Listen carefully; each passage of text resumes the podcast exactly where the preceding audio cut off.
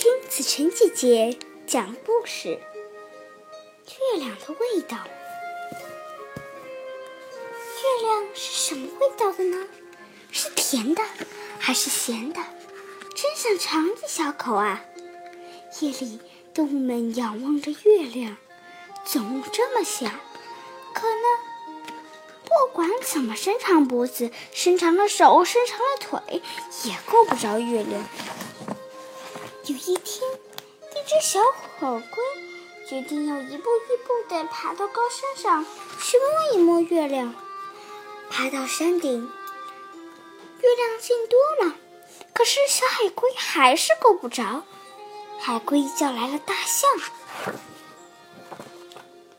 大象，你到我背上来，说不定我们就能够得到呢。”月亮想：“这是在跟我玩游戏吧？”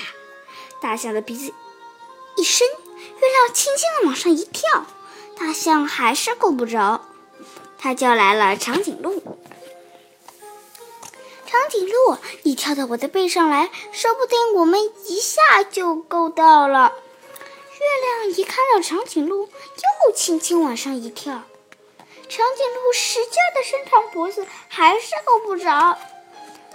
长颈鹿叫来了斑马。斑马，你跳到我的背上就会更近了。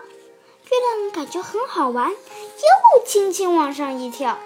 斑马努力伸长身子，还是够不着。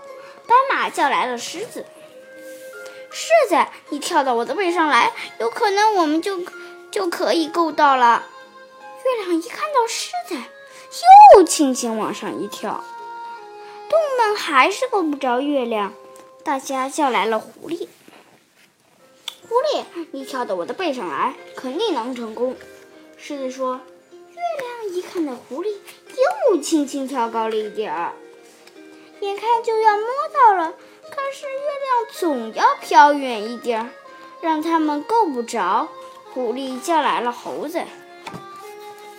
猴子，你到我背上来，这回我们肯定可以够到了。月亮一看到猴子，又轻轻往上一跳。猴子能闻到月亮的味道了，可是还是够不着。猴子叫来了老鼠：“老鼠，快爬到我背上来，我们就能够到月亮了。”月亮看着老鼠，心想：“这么个小不点儿，肯定捉不到我的。”月亮已经玩累了，它没动。老鼠先爬到海龟的身上，然后爬到大象的身上、长颈鹿的身上、斑马的身上、狮子的身上、狐狸的身上、猴子的身上，然后，咔嚓，它咬下了一片月亮。月亮的味道真好，吱。然后老鼠又给猴子、狐狸、狮子、斑马、长颈鹿、大象和海龟都分了一口月亮。大家觉得这是他们吃过最好吃的东西。这天夜里，大家在一起睡着了，可是月亮变小了。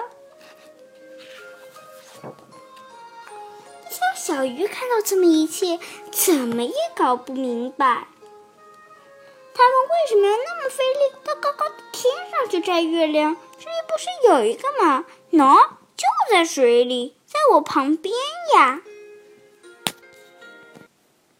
小朋友们，请你想一想，为什么月亮会变小呢？